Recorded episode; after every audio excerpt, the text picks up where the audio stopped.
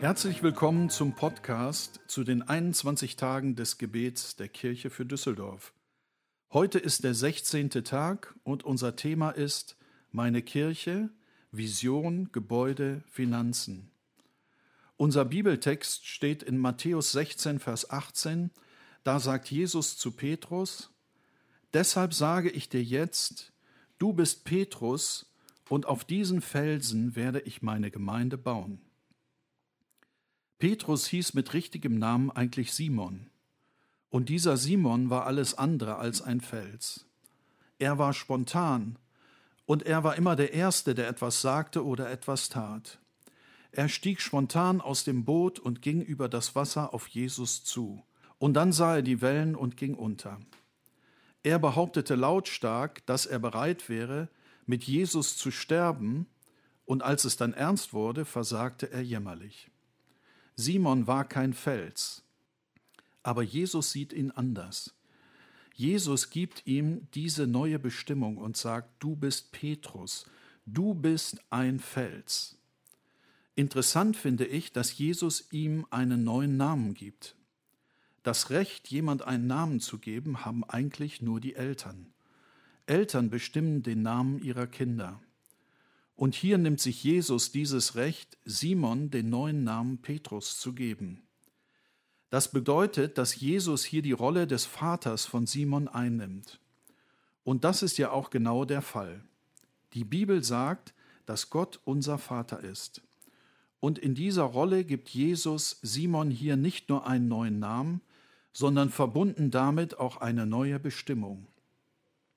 Er bestimmt und beruft ihn hier, ein Fels zu sein, auf dem er seine Gemeinde, seine Kirche bauen will. Was für eine Berufung. Petrus wird sich gefragt haben, wie soll das funktionieren? Ich bin alles andere als ein Fels. Aber siehst du, hier wird ein Prinzip Gottes erkennbar. Für Gott spielt es keine Rolle, was du kannst oder nicht kannst.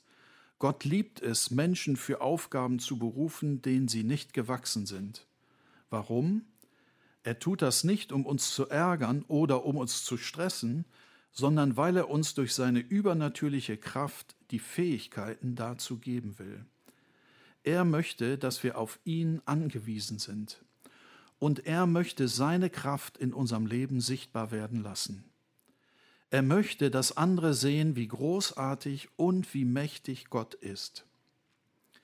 Was können wir also aus diesem Bibeltext lernen? Erstens, Gott ist unser Vater. Er liebt uns, er beruft uns und er hat einen Plan für unser Leben. Sei gespannt, was Gott mit deinem Leben vorhat. Zweitens, rechne damit, dass Gott übernatürlich in deinem Leben wirkt und dich befähigt, Dinge zu tun, die du normalerweise nicht kannst. Strecke dich danach aus und vertraue auf ihn. Und drittens, Gott baut auf dich. Gott baut seine Kirche nicht irgendwie allein, sondern er braucht dich dazu. Du bist wichtig für Gott. Gott vertraut auf dich. Gott rechnet mit dir. Vater, wir danken dir, dass du unser guter Vater bist und wir wollen dir heute neu unser Leben anvertrauen. Du bist gut und du leitest uns fürsorglich und weise. Wir danken dir für deine übernatürliche Kraft in unserem Leben und für die Veränderungen, die du in uns bewirkst. Und Vater, wir wollen uns dir heute neu zur Verfügung stellen. Baue deine Kirche auf uns und mit uns. Wir danken dir dafür. Amen.